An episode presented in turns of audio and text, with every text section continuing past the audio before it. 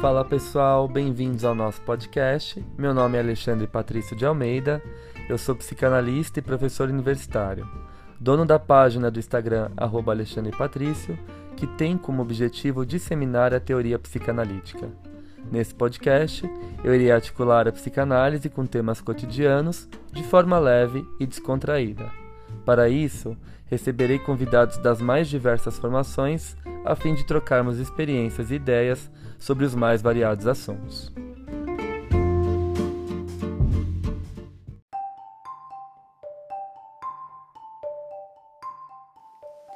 Passando para avisar vocês que esse episódio foi gravado em forma de live na minha página do Insta. Com o intuito de fazer a psicanálise circular ainda mais, decidi compartilhar a gravação aqui no nosso podcast. Espero que gostem. Bom, então vou começar, tá? O que eu preparei para vocês hoje. É, eu estou trabalhando o texto do Freud, Introdução ao Narcisismo, e o que eu pensei para nós na live de hoje. Na verdade, essa live é uma live que já me pediram há muito tempo. Né? Então, falar, professor, fala sobre o narcisismo, fala sobre o Freud, a questão do narcisismo, de outros autores, né? E assim, uma hora para falar sobre narcisismo é um desafio gigantesco. Porque eu dou essa aula e nós temos três aulas para falar sobre o narcisismo. Né? Então é um desafio assim para mim que teve que resumir tudo isso aqui e tentar transmitir da forma mais clara possível para vocês, para a gente não perder o fio da meada. Mas é um desafio muito grande sintetizar esse texto tão rico do Freud, tá? Então eu vou trabalhar com Introdução ao Narcisismo, da editora Companhia das Letras, que é, é, esse compilado de textos de 1914 a 1916. Esse livro acha para baixar em PDF muito facilmente, tá, gente? Então os alunos conseguem baixar em PDF, só vocês jogarem no Google. Introdução ao Narcisismo, Ensaios de Metapsicologia e outros textos que está nas obras completas do Freud, volume 12, da Companhia das Letras. Vocês acham a tradução da Imago, mas como eu sempre falo, a tradução da Imago não é de, de qualidade como a tradução da Companhia das Letras tá bom? Uh, bom, então eu vou fazer para vocês um, um, resumo desse texto, eu vou comentando os aspectos centrais do texto, e aí eu vou fazer um comentário geral da questão do narcisismo na atualidade. Então preparei algumas leituras para a gente falar uh, do narcisismo no contexto atual, tá? Tanto social, quanto cultural, quanto pessoal, quanto individual, quanto subjetivo, quanto psíquico. Então a gente tem aí um leque de, de contextos para falar acerca do narcisismo, tá bom? Bom, então, esse texto Freud escreve em 1914, né, é Introdução ao Narcisismo, e é o único texto que ele vai se dedicar. A gente falar Introdução ao Narcisismo, será que ele vai falar de outro texto depois? Será que ele vai falar do narcisismo em outro texto? Ele não fala. Eu, ele tinha um projeto de dar continuidade a esse tema, mas ele não retoma ao decorrer da sua obra, tá? É, mas aqui já abre caminho para a gente pensar a estrutura da segunda tópica. Então já é um texto que dá para a gente pensar já no eu, no super-eu e no isso, né? no id, como alguns autores preferem chamar. Então eu costumo falar que dentro da linha metapsicológica freudiana, a gente tem esse texto de 1914, Introdução ao Narcisismo. Depois, em 1923, a gente tem a, a criação da segunda tópica, no texto Eu e o Isso, ou Eu e o Id, né, como teve algumas traduções. E em 1938, um ano antes do Freud falecer, a gente tem a cisão do eu nos processos de defesa, né?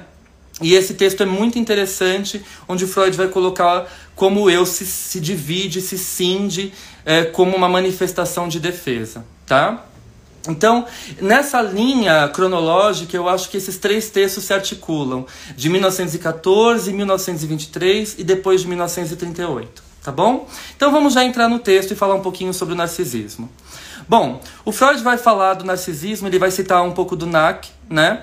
Uh, que ele fala que o indivíduo trata o próprio corpo como se este fosse o seu objeto sexual. Então, Freud começa, claro, Freud, sexualidade, libido, pulsão. E vamos lembrar que para Freud, sempre a pulsão tem uma questão é, é, quantificável, uma quantidade de pulsão, a intensidade da pulsão. Né? Ele trabalha a pulsão aliada ao conceito da física, então tem a ver com quantidade, tem a ver com porções dirigidas ao objeto. Né? Então Freud tem muito essa questão relacionada ao termo pulsional, né? Uh, prova disso é o texto dele brilhante, A Pulsão e Seus Destinos, né? O instinto e suas vicissitudes, aí depende da tradução também. É um texto muito famoso. Então ele vai falar assim: o narcisismo nada mais é, ele utiliza a, a, a descrição do termo do NAC, né? Uh, que é um pesquisador, e ele vai falar assim: uh, é quando o indivíduo trata o próprio corpo como se esse fosse um objeto sexual. E aí o Freud começa discorrendo o texto, ele vai falar, por exemplo, dos homossexuais que tratam o corpo como objeto sexual, mas no sentido de estar voltado ao outro, né? Então escolha alguém igual a mim, onde eu possa gozar essa satisfação narcísica de obter esse destino, esse objeto pulsional uh, uh, completo de acordo com o meu desejo. Então, se eu desejo o meu próprio corpo, né, a partir desse conceito do narcisismo, eu tenho uma escolha objetal homossexual para poder gozar nesse sentido de, de, de narcisismo dirigido ao outro, tá? Essa é a primeira construção que ele faz. Bom, e aí ele fala que o narcisismo nesse sentido não seria uma perversão, mas o complemento libidinal do egoísmo, do instinto de autoconservação. Né? Então é interessante como ele vai falar desse dualismo pulsional. A princípio, o Freud fala de um dualismo pulsional, o princípio do prazer e o princípio da realidade, esse primeiro dualismo. Depois ele vem para esse, esse outro dualismo pulsional, que é o a pulsão de autoconservação e a pulsão dirigida ao ambiente externo. Isso é interessante. Depois a gente tem a dualidade pulsional, o dualismo pulsional entre pulsão de vida e pulsão de morte, em 1920, tá?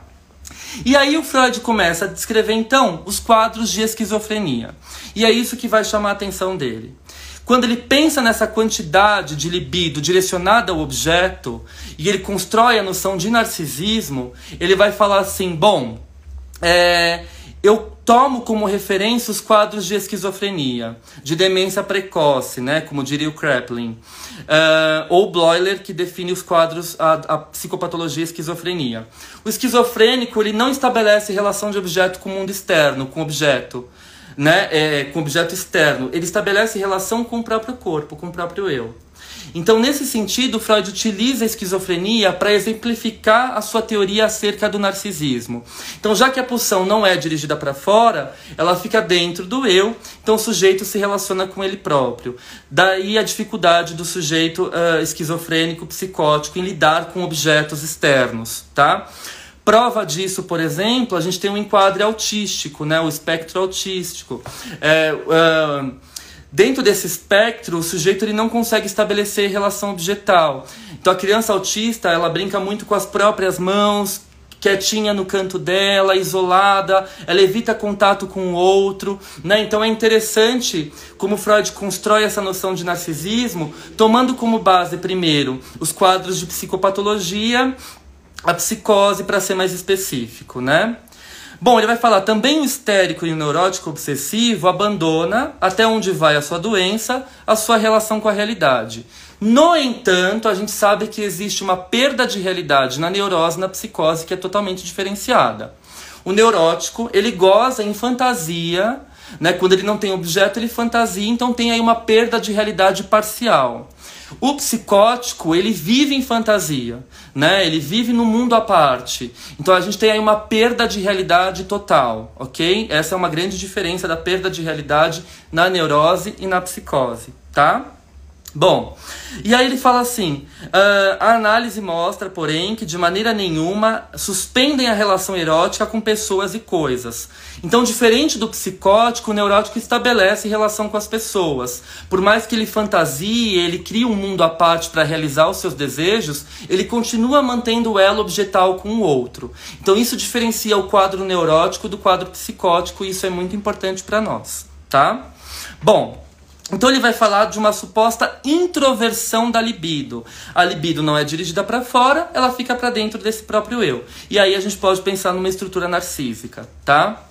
Bom, caindo então na libido, ele diz assim: surge a pergunta: qual o destino da libido retirada dos objetos na esquizofrenia? Se o indivíduo não se relaciona com objetos, automaticamente essa libido fica concentrada no corpo. Então ele, ele vai dizer para nós: a libido retirada do mundo externo foi dirigida ao eu. de modo a surgir uma conduta que podemos chamar de narcisismo. E aí ele começa a definição do narcisismo para a psicanálise, tá?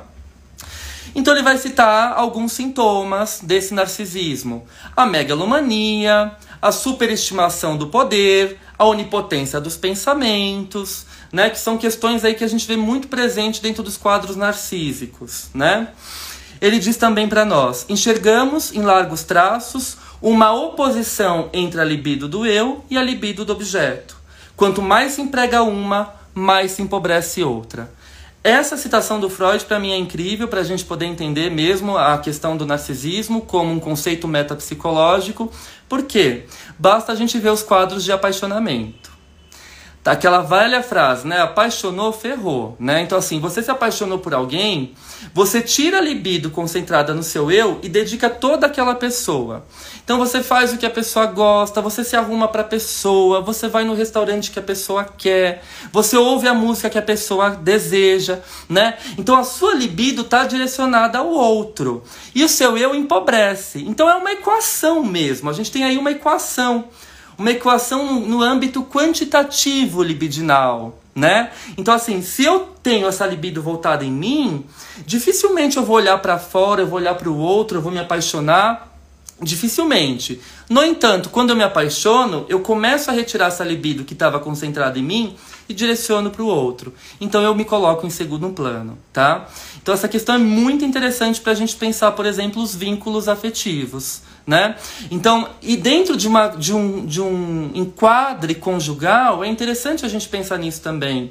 Porque quando uma pessoa está muito concentrada num projeto, num trabalho, numa escrita, ela não consegue dar tanta atenção para o outro, ela não consegue se dedicar tanto ao outro, né? Se enamorar, ter relações, enfim, porque ela está concentrada naquilo. A libido dela está direcionada no eu por conseguinte, direcionada no projeto que ela está desenvolvendo. Então o outro fica em segundo plano, né? No entanto, quando a gente está naquela fase do apaixonamento, a gente desliga a libido do eu e joga para o outro. Então a gente que se dane, né? O outro vem como prioridade. Então existir esse equilíbrio, criar esse equilíbrio é um desafio, né? Sempre, ok? Bom, e aí o Freud vai falar assim que relação há entre o narcisismo de que agora tratamos e o alterotismo que descrevemos como estágio inicial da libido? Então lembra, lá nos três ensaios sobre a teoria da sexualidade, que é um texto de 1905, né? O Freud vai falar uh, sobre uh, o alterotismo. Então, o bebê, ele nasce alterógeno, ele tem uma questão alterógena com ele. Ele encontra o prazer no próprio corpo. Então, ele suga o dedo, ele mexe no cabelinho dele, na orelhinha, né? ele satisfaz o prazer no próprio corpo. E ele vai falar qual a diferença que a gente faz do alterotismo para o narcisismo. É, ele fala que o alterotismo é crucial para a construção para a construção uh, do narcisismo. Né? Então ele vem antes do narcisismo primário. É interessante a forma que Freud coloca isso. Tá? Uh, então ele coloca assim: é uma suposição necessária a de que uma unidade comparável ao eu não existe desde o começo no indivíduo. Hum?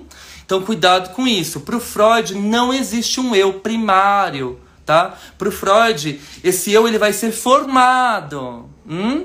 Então, a, a gente já começa a pensar a diferença do Freud com a Melanie Klein. Porque para Klein existe um eu primitivo, arcaico, claro, que começa a se estabelecer, a se concentrar com um objeto bom, em relação ao contato com um objeto bom, né? Mas é, para Melanie Klein já existe um eu precoce. Para o Freud, não. Para o Freud ele vai ser muito claro. Não existe um eu desde o começo da vida. O eu ele tem que ser desenvolvido, ele diz. Mas os instintos alteróticos são primordiais. Então deve haver algo que se acrescenta ao alterotismo, uma nova ação psíquica, para que se forme o narcisismo. E o que é esse algo? O olhar dos pais, que é essencial para a construção do eu. Então o bebê vem com essas pulsões alteróticas, no entanto, esse eu só vai ser formado se esse bebê for visto, for desejado, tiver um investimento libidinal externo sobre ele, que seria aí o ideal de eu, que eu já vou falar daqui a pouco, tá? Os alunos confundem muito esse conceito do Freud acerca de eu ideal e ideal de eu. e eu vou explicar um pouquinho isso de uma forma mais uh, rápida e de uma forma mais didática também. Eu já vi muitos autores dando muitos rodeios para explicar isso e é, é, bem simples, né? Bom, uh, e ele vai continuar dizendo para nós: estejamos cientes então mas não deixamos de levar adiante, de maneira consequente, a primeira hipótese mencionada de uma oposição entre instintos sexuais e instintos do eu. Instintos sexuais sempre dirigidos para fora, para o objeto, e instintos do eu dirigido para mim, quando eu concentro a libido em mim, em mim mesmo, onde eu vou fazer algum trabalho, vou aprender um idioma, vou escrever, vou sei lá, cantar uma música, viajar sozinho. É quando eu consigo retirar essa libido do ambiente externo e concentro no meu próprio eu, tá? Uh, uma curiosidade, e aqui a partir da página 23, nesse, nesse material, o Freud começa a citar Jung. E ele vai dar umas alfinetadas no Jung. Porque 1914 foi o ano que o Freud se separa do Jung, tá? Por questões ideológicas. E ele vai dizer então que o Jung contesta a teoria da sexualidade porque ele diz que essa teoria não é possível de explicar a origem das psicoses, né? A gente sabe que um dos principais impasses entre o Freud e o Jung foi que o Freud explicava tudo pela questão pulsional, libidinal, sexual, lembrando que o sexo para psicanálise, já falei isso numa live repito, não é só o ato sexual em si, não é só a questão genital. A sexualidade para psicanálise é psíquica, é totalmente diferente, subjetiva, ela compõe esse sujeito né?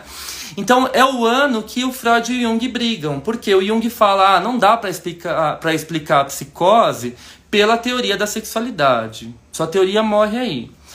E aí o Freud, né, eles discutem, eles separam, e o Freud então escreve como resposta a essa crítica do Jung o texto Introdução ao Narcisismo, né? Que ficam aí também subentendidas outras coisas nas entrelinhas, né? É curioso ele escrever um texto sobre o narcisismo como uma resposta ao Jung. Né? Entendedores entenderão.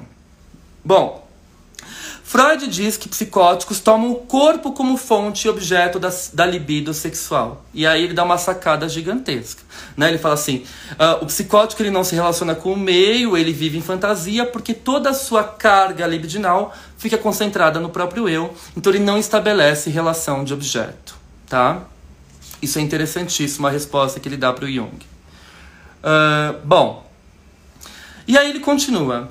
No entanto, para a gente se aproximar do narcisismo, vamos lembrar de outras coisas, de outros conceitos, né? Ele vai dizer para nós uh, a consideração da doença orgânica, da hipocondria e da vida amorosa. Para a gente pensar o narcisismo, vamos jogar esse tema para esses três campos: a doença orgânica, a hipocondria e a vida amorosa. Então ele vai dizer para nós que a partir de, um, de uma discussão que ele tem com Sandor Ferenczi, né, ele cita o Ferenczi nesse texto, ele recebe uma influência muito grande a respeito do estudo das questões da enfermidade orgânica, né? Uh, como se formam as doenças orgânicas corporais, físicas, acerca da distribuição da libido. Né? Então, se toda a libido está no corpo também, esse corpo ele passa a adoecer, ele passa a somatizar né? É, e o sujeito doente ele perde o interesse pelo mundo externo também, na medida em que esse mundo externo não diz respeito ao seu sofrimento. A gente vê muito isso na depressão. O depressivo ele não tem contato com o mundo externo, porque a libido fica concentrada no seu próprio eu. Então, para ele, nada externo é interessante. Ah, vamos pra balada, sair, dançar. Ai, não, pra quê? Ver as mesmas pessoas, aquilo é muito chato. Ah, vamos sair no restaurante. Ah, pra quê? Gastar dinheiro, né? O depressivo, ele não consegue ver graça no mundo externo, porque a libido está concentrada no próprio eu. Então, ele não consegue estabelecer essas relações de objeto, tá? Bom, Uh, uma observação mais precisa mostra que ele também retira o interesse libidinal de seus objetos amorosos, que cessa de amar enquanto ele sofre. Então ele vai dizer que as pessoas doentes, elas não conseguem estabelecer esse vínculo de amor porque elas ficam padecendo no seu sofrimento. E é interessante isso, né? Às vezes a gente conversa com pessoas Você vê muito isso com idoso. Você fala para ele, oi, tudo bem? Ele fala, ai, tudo, né? Tirando essa dor nas costas, essa dor no joelho, essa dor na, no peito, né? Então, assim, é, é, tá tudo bem, né? Mas assim, eu não vejo por que as pessoas veem graça no mundo, o povo sai para dançar, eu não vejo graça nisso, né? Assim, eles não têm interesse no mundo no mundo externo, porque a libido está concentrada no corpo, adoecendo esse sujeito, né? Então ele vai dizer assim para nós: diríamos então que o doente retira seus investimentos libidinais de volta para o eu, enviando-os novamente para fora depois de curar-se. Depois que ele cura, ele começa a ter interesse no mundo externo, né? E ele continua dizendo: no buraco de seu molar, né? Ele cita um, um poeta, o, Vil, o Wilhelm Busch, né? E ele diz assim: no buraco de seu molar se concentra sua alma. Interessante isso, né? Essa citação desse poeta que ele faz. Então, na dor tá a alma, né? Quando a gente está sofrendo, a gente não quer saber do mundo externo. É interessante. Libido e interesse do eu têm aí o mesmo destino e são de novo inseparáveis. Ele vai dizer para nós. De modo semelhante à doença, o estado do sono também significa uma retração narcísica das posições da libido para a própria pessoa. Fantástico, né? Mais precisamente, o desejo de dormir. Quando a gente vai dormir, o estado de sono, a gente tira todo o interesse do mundo externo e concentra em nós. Por isso que o sonho, no sonho, a gente sempre é o ator principal. Entendem? A gente nunca é coadjuvante. E o Freud vai explicar isso. O egoísmo do sonho se enquadra bem nesse contexto narcísico. A gente tira o interesse do mundo externo para poder dormir. E aí a gente percebe o quanto isso faz sentido quando a gente não consegue dormir. A gente não consegue dormir por quê? Porque nós estamos pensando nas mortes do Covid-19, na situação política do nosso país, na questão financeira, enfim. Uma série de questões externas que tomam conta de nós, nos angustiam e nós não conseguimos dormir. Né? Então tem razões externas que impedem que nossa libido fique concentrada no nosso eu e que a gente possa se fechar num ciclo de sono aí preciso, né? Bom, ele vai falar que o hipocondríaco também retira o interesse, é, é, interesse libido dos objetos do mundo externo e concentra ambos no órgão que ocupa. Né? Então, o hipocondríaco, aquela pessoa que está sempre doente, também retira a libido do mundo externo e sempre reclama de uma doença em determinado lugar, dirige para o órgão. Né? Interessante quando ele fala isso. Né? É... Então, para o Freud, a quantidade libidinal é muito importante. E é isso que fundamenta a sua metapsicologia. E é isso que as pessoas têm muita dificuldade para entender quando estão estudando Freud. Né? O tanto que ele fala de libido, de quantidade pulsional, de investimento pulsional. É isso, são termos tirados da física que ele tenta estruturar o raciocínio metapsicológico do inconsciente né, uma teoria especulativa, mas que de fato nos serve como um, um, um guia para a gente poder pensar os nossos enquadres clínicos, formular os conceitos uh, teóricos, enfim, tá? Foi uma base que ele nos deixou. E aí ele vai falar assim: naturalmente a nossa curiosidade perguntará aqui por que um processo, é, por que um tal represamento da libido do eu tem de ser sentido como desprazeroso? Gente, isso é incrível. Ele fala, por que, que concentrar a libido no eu é desprazeroso? Por que, que isso é mal visto? o Freud é genial, né? Ele dá umas indagações e aí ele diz assim: a partir disso, ousaremos abordar esta outra questão. De onde vem mesmo a necessidade que tem a psique de ultrapassar as fronteiras do narcisismo e pôr a libido em objetos? Né? E ele diz para nós: Uh, quando o investimento do eu com libido superou uma determinada medida, um forte egoísmo protege contra o adoecimento. Mas aí ele diz para nós: apesar disso, é preciso começar a amar para não adoecer. E é inevitável adoecer quando, devido à frustração, não se pode amar. Gente, isso é lindo. Eu vou ler de novo, tá? Porque é tão lindo que eu vou ler de novo. Mas afinal, é preciso começar a amar para não adoecer. E é inevitável adoecer quando, devido à frustração, não se pode amar. Winnicott nos diz isso de uma forma muito brilhante. Ele fala assim: nunca o sujeito vai estar totalmente independente. A gente sempre vai precisar de alguma coisa ou de alguém.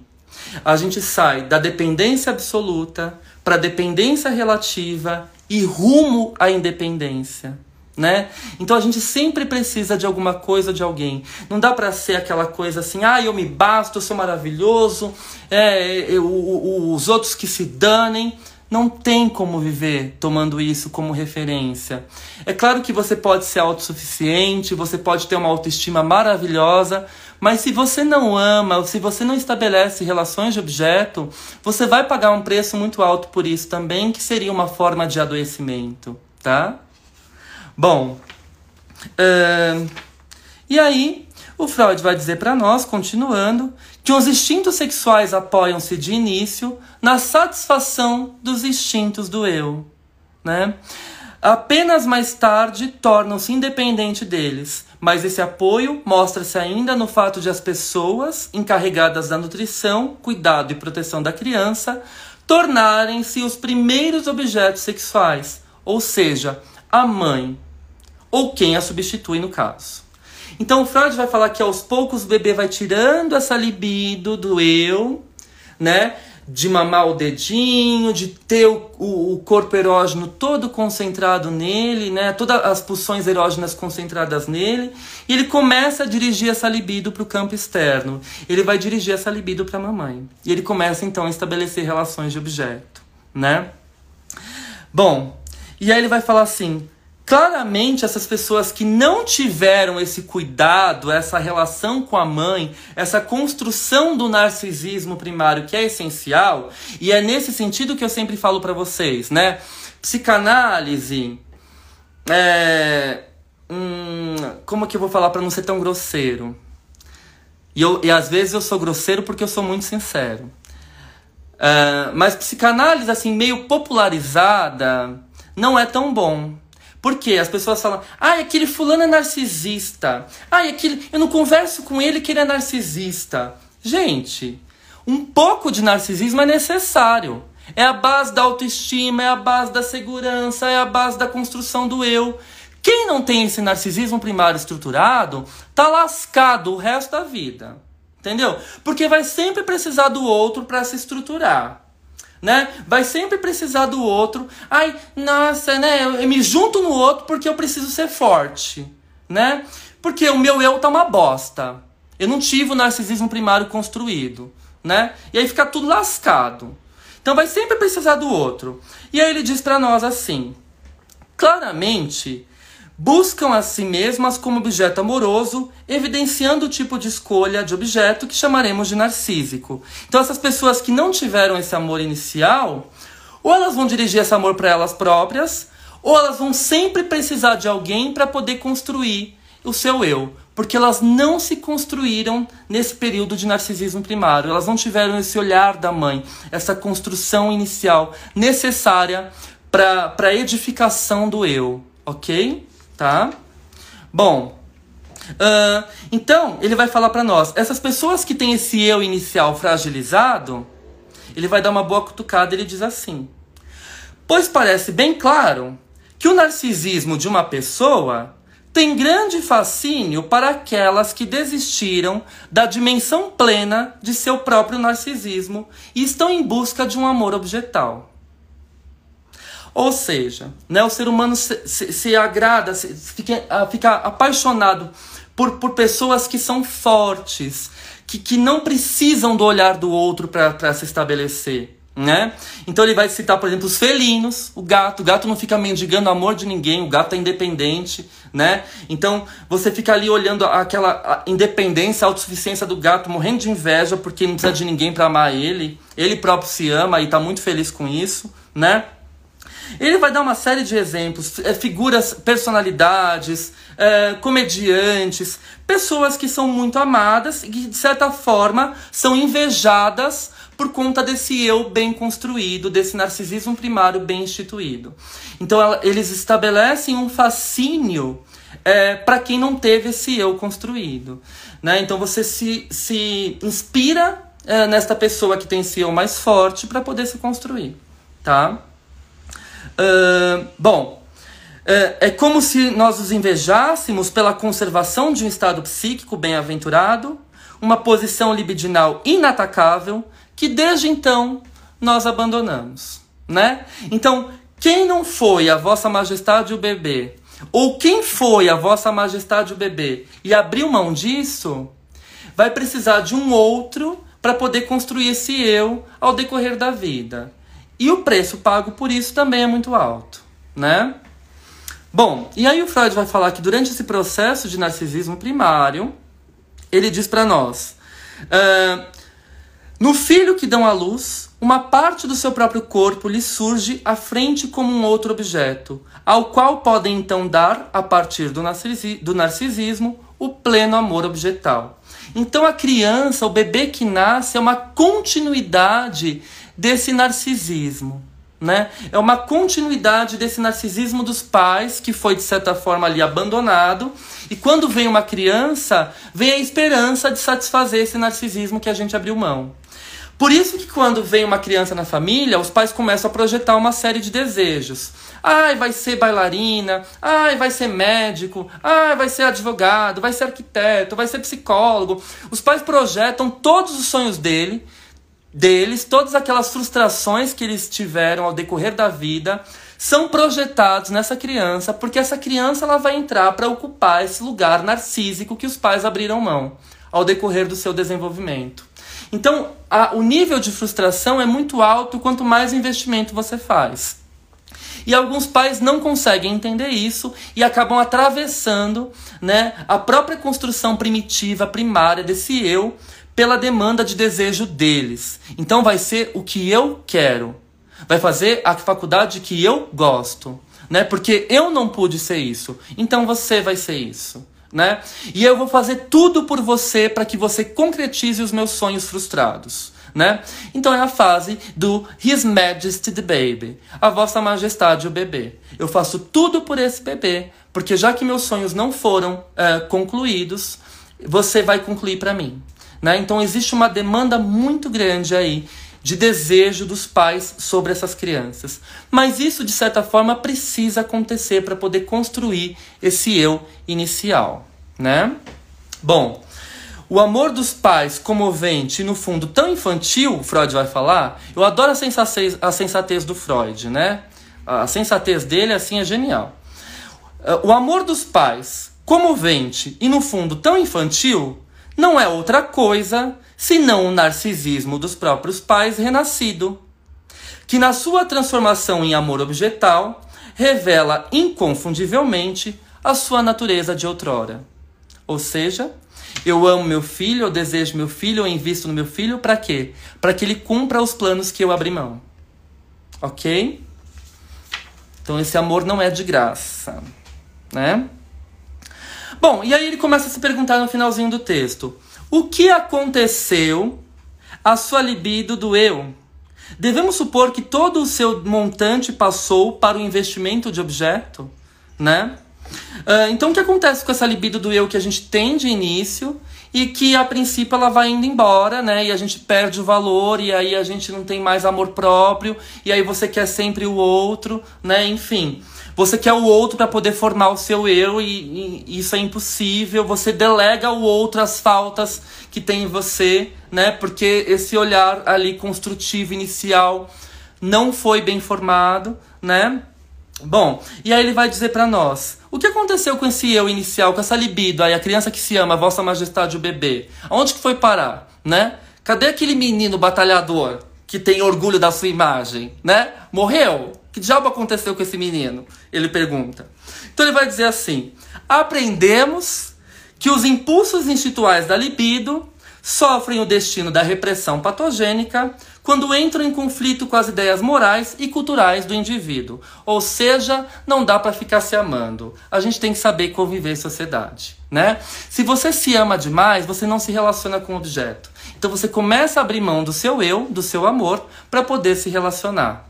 Ora, se você não faz isso, você vai ser aquela pessoa intolerante, egoísta, difícil de lidar, que acha que o mundo gira ao seu redor, que acha que é uma reencarnação, né, do rei Luís XIV, né, o rei Sol da França, dos períodos absolutistas, né? Que acha que ele é o imperador e os súditos fazem o que estão, uh, são subordinados ao seu desejo. Aquela pessoa insuportável, né? Que você fala assim, nossa, ontem eu, tô com, eu tive uma crise de depressão. Ela vira e fala, ai, mas eu já tive isso dez vezes, né? Você tá falando assim, nossa, eu, olha, economizei meu dinheiro, fui para Buenos Aires. Ah, eu já fui para Buenos Aires oito vezes. Não vejo mais graça lá. Né? Aquela pessoa insuportável que ninguém aguenta porque acha que é uma reencarnação aí, né, do rei Sol, né? Dificílimo, dificílimo, né? Aí já tem gente falando, putz, convivo com o Luiz XIV. É, minha filha, sai correndo. Como diz a, a série da, da Globo, da carga pesada, é uma cilada, Bino. É uma cilada. E aí no finalzinho, o Freud vai falar então que essa grande dificuldade é o equilíbrio, né, entre o eu ideal e o ideal de eu. Como que a gente consegue estabelecer e construir nosso psiquismo? O eu ideal é aquilo que eu quero ser, aquilo que eu desejo, aquilo que eu amo, a minha essência.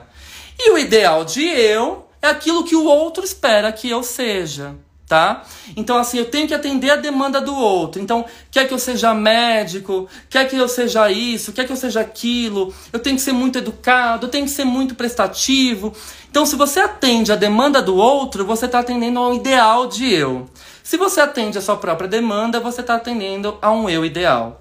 Então, Freud vai falar que o ideal de eu é a base do superego aquilo que vai nos exigir, que vai nos cobrar, que você, ah, eu tô apresentando um trabalho na faculdade, será que tá bom? Aí com medo de não tá bom, você não fala, você trava. Entendeu?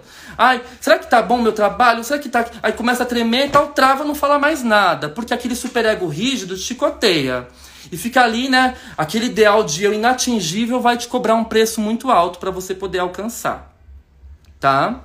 Uh, então, é interessante a gente pensar que a noção de ideal de eu é uma pré-noção de superego, que só vai aparecer em 1923. Mas as ideias do Freud não brotam do além, tem um histórico, tá, gente? Por isso que é importante estudar toda a obra de um autor e eu sempre deixo isso bem claro, tá? Bom, uh, e aí ele vai terminar para nós dizendo assim: o amor próprio nos aparece de imediato como expressão da grandeza do eu, desse eu ideal, do meu eu ideal. Não sendo aqui relevante o caráter composto dessa grandeza.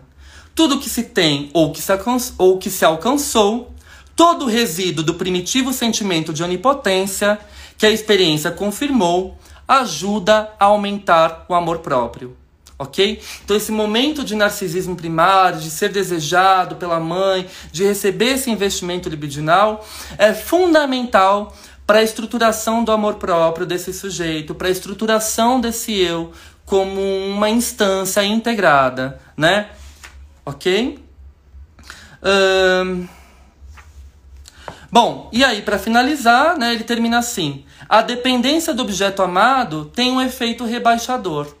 O apaixonado é humilde. Hum. Alguém que ama perdeu, por assim dizer, uma parte do seu narcisismo. E apenas sendo amado, ele pode reavê-la. Eita, né? Mas a fonte principal desse sentimento é o empobrecimento do eu, que resulta dos enormes investimentos libidinais dele retirados, ou seja, o dano trazido ao eu por tendências sexuais não mais sujeitas a controle, né? Então, o Freud nos dá uma sacada gigantesca quando ele vai falar que para a gente poder estabelecer é, é, esse auto, essa autovalorização, esse amor próprio, a gente precisa meio que desligar do objeto, né? A gente precisa meio que tirar é, é, essa relação, esse vínculo do outro. Eu despejo tudo no outro, não me sobra nada. E aí, como que eu vou me valorizar? Como que eu vou me reconhecer como sujeito se eu estou fusionado ao outro? Né? Eu vou pagar um preço muito alto por isso, tá?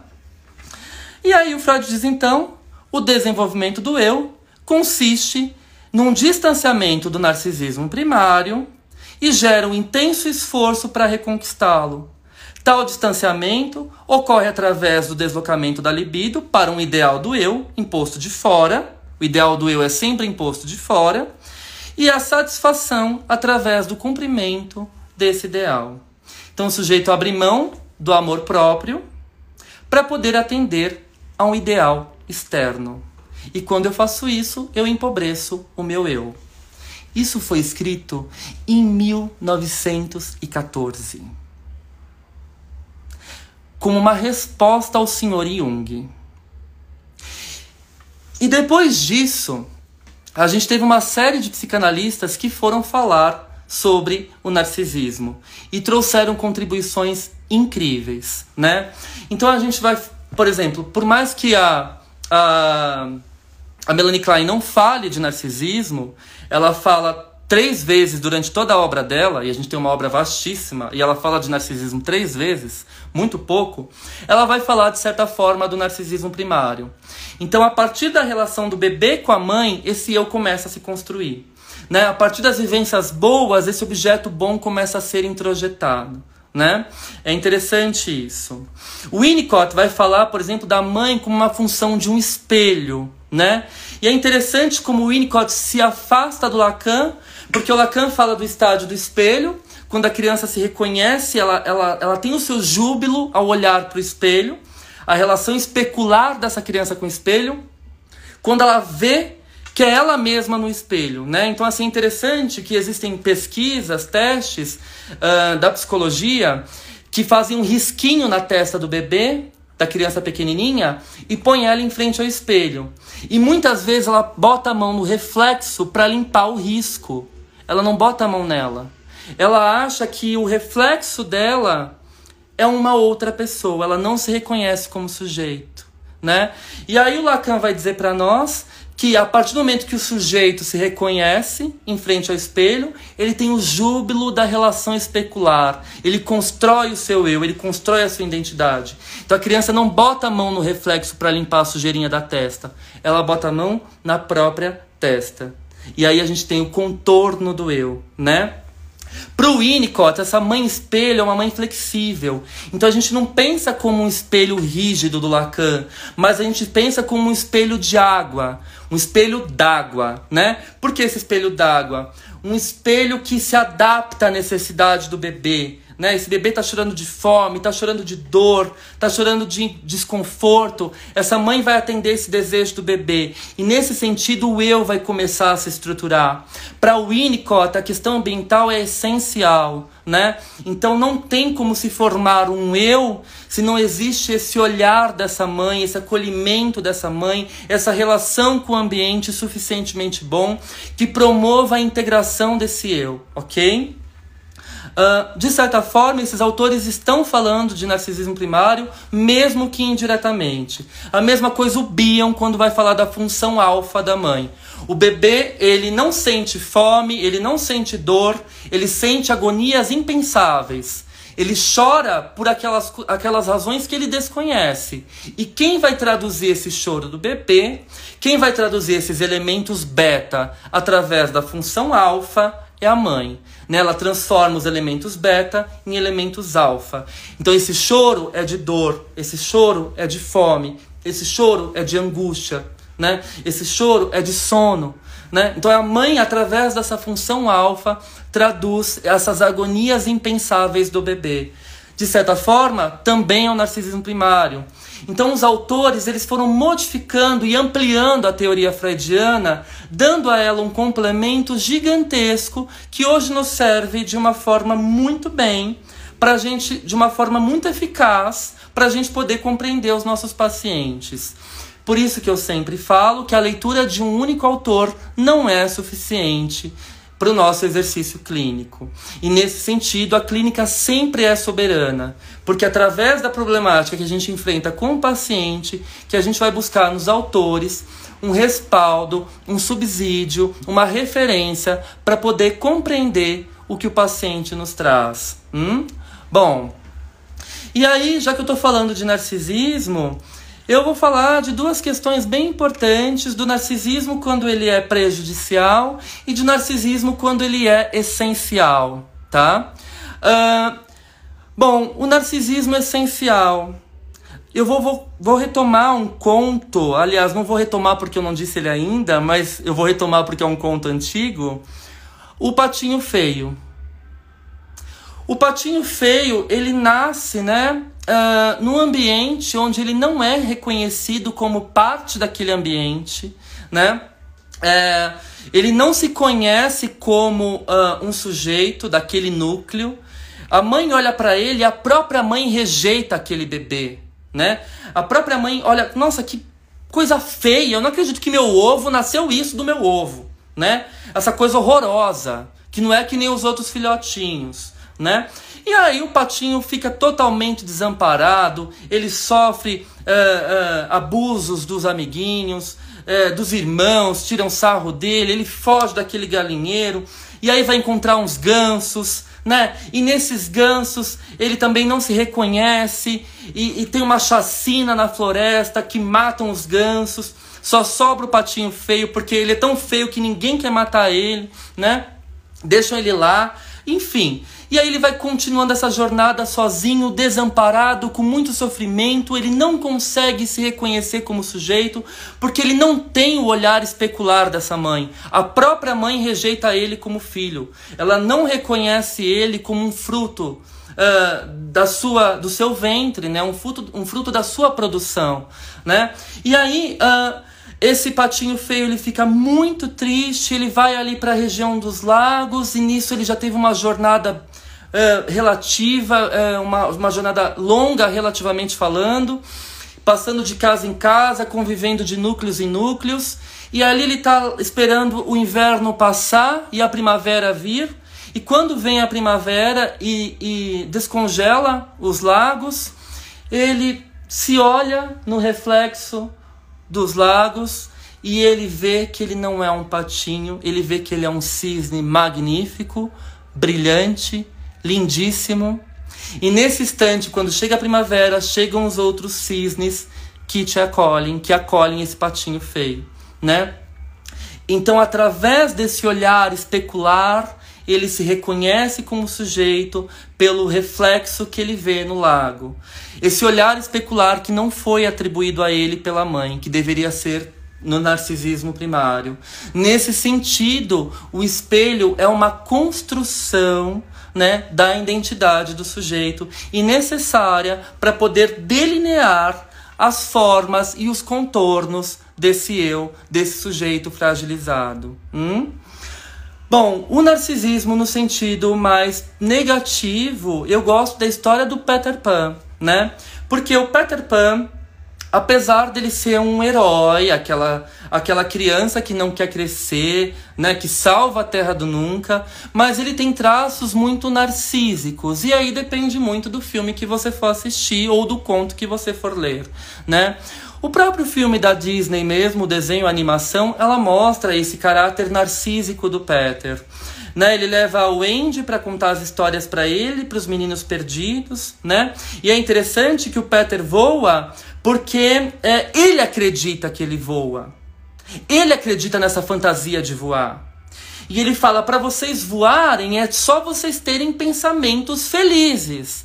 E as crianças não conseguem ter pensamentos felizes porque elas vivem numa realidade adulta, porque elas vivem num contexto social cheio de problemas e não na terra do nunca. Por isso que precisam do pó da sininho para poderem voar, né? Então, o Peter, ele vive na fantasia dele e a partir disso ele voa desses pensamentos felizes. Esses pensamentos felizes poderiam ser considerados uma espécie de uma defesa maníaca contra o sofrimento. Hum? E é interessante que uh, o vilão da história, o Capitão Gancho, que é responsável pelas principais brigas né, entre o Peter, é muito parecido com o Peter. Por quê? ele lidera uma série de piratas, né? Ele tem um posicionamento super autoritário, uh, ao mesmo tempo que o Peter lidera os meninos perdidos, né? E as tribos indígenas, ok? E também é super autoritário com esses meninos perdidos, né? E é interessante que uh, ele e o Capitão Gancho são muito parecidos.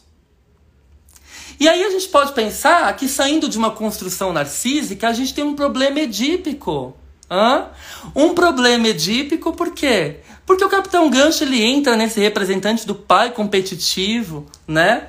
Que quer o domínio da terra do nunca e é tão autoritário quanto o filho. E aí a gente já cai num outro mito, a gente sai do Narciso e entra pro Édipo, que também é um outro grande problema da nossa construção, tá?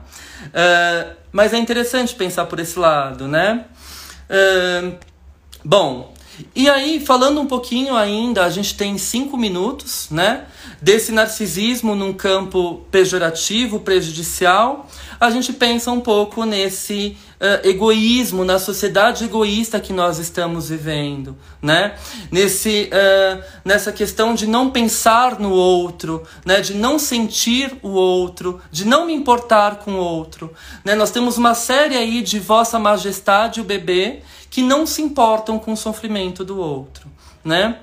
Uh, a gente uh, vê, por exemplo, as vivências de vazio, tédio e apatia, que para o André Green são formas de angústia brancas, né? Ele tem essa definição. Depois eu recomendo que vocês leiam Narcisismo de Vida e Narcisismo de Morte, do André Green, né? Então as vivências de vazio, tédio e apatia estão ligados ao processo de desobjetalização você tira o investimento do objeto e fica no eu. Então eu não é, tenho interesse em mais nada. Aqueles pacientes que chegam e falam: Ah, eu, eu viajo, eu ganho dinheiro, eu sou bem sucedido, mas para mim não faz sentido algum essa vida que eu vivo. Né? É uma vida totalmente sem sentido, é uma vida que não tem conexão com o meu eu, é uma vida vazia. Uma vida vazia porque eu tiro esse meu investimento libidinal dos objetos, tá? Ao contrário da depressão, que é o indivíduo que perde a esperança em realizar o desejo, nas patologias do vazio, o próprio desejo é abandonado. Né? Então a gente tem essa grande diferença.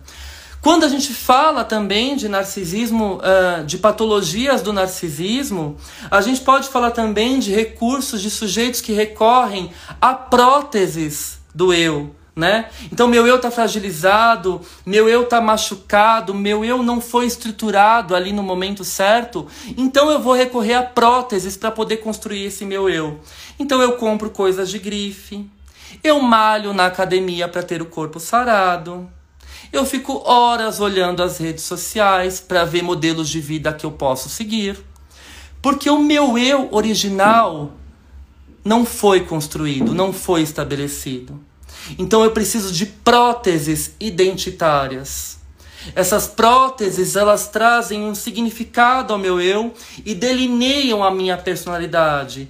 Então eu só existo se eu treinar e tiver o corpo sarado. Eu só existo se eu usar roupas de grife, porque o meu eu não se sustenta sem essas próteses. Hum? Bom, uh, e aí a gente para para pensar, por exemplo, em outras questões relacionadas ao narcisismo no campo uh, mal, pejorativo, né? A gente tem, por exemplo, a perfeição racial de uma Alemanha nazista, né? Baseada no ideal narcisista de superioridade. É o oposto de um ser humano desamparado que recorre às próteses. É o oposto disso que eu acabei de dizer. Aqui o narcisismo ele mostra sua face macabra. O outro é só o espelho do indesejável. Então tudo aquilo que se diferencia de mim, eu tento exterminar. Eu tento aniquilar. A guerra, o preconceito, ele é baseado em instâncias narcísicas, tá? Porque só a minha opinião importa. Então eu tenho um sentimento de onipotência muito grande e o outro não tem importância para mim. Automaticamente, os vínculos de empatia, de preocupação, eles são colocados de lado. Porque quando eu só consigo olhar para mim, eu não tenho capacidade de me colocar no lugar do outro. Construções psíquicas como essa fazem a gente ver o assassinato de uma criança negra numa comunidade periférica se tornar normal numa realidade de um país, né? Que não deveria ser normal, né?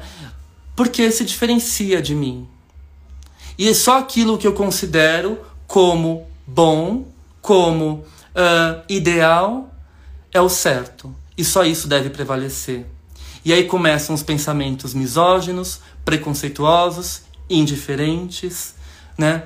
Aquela pessoa que tenta de todas as formas satisfazer os desejos dela e o outro não é interessante.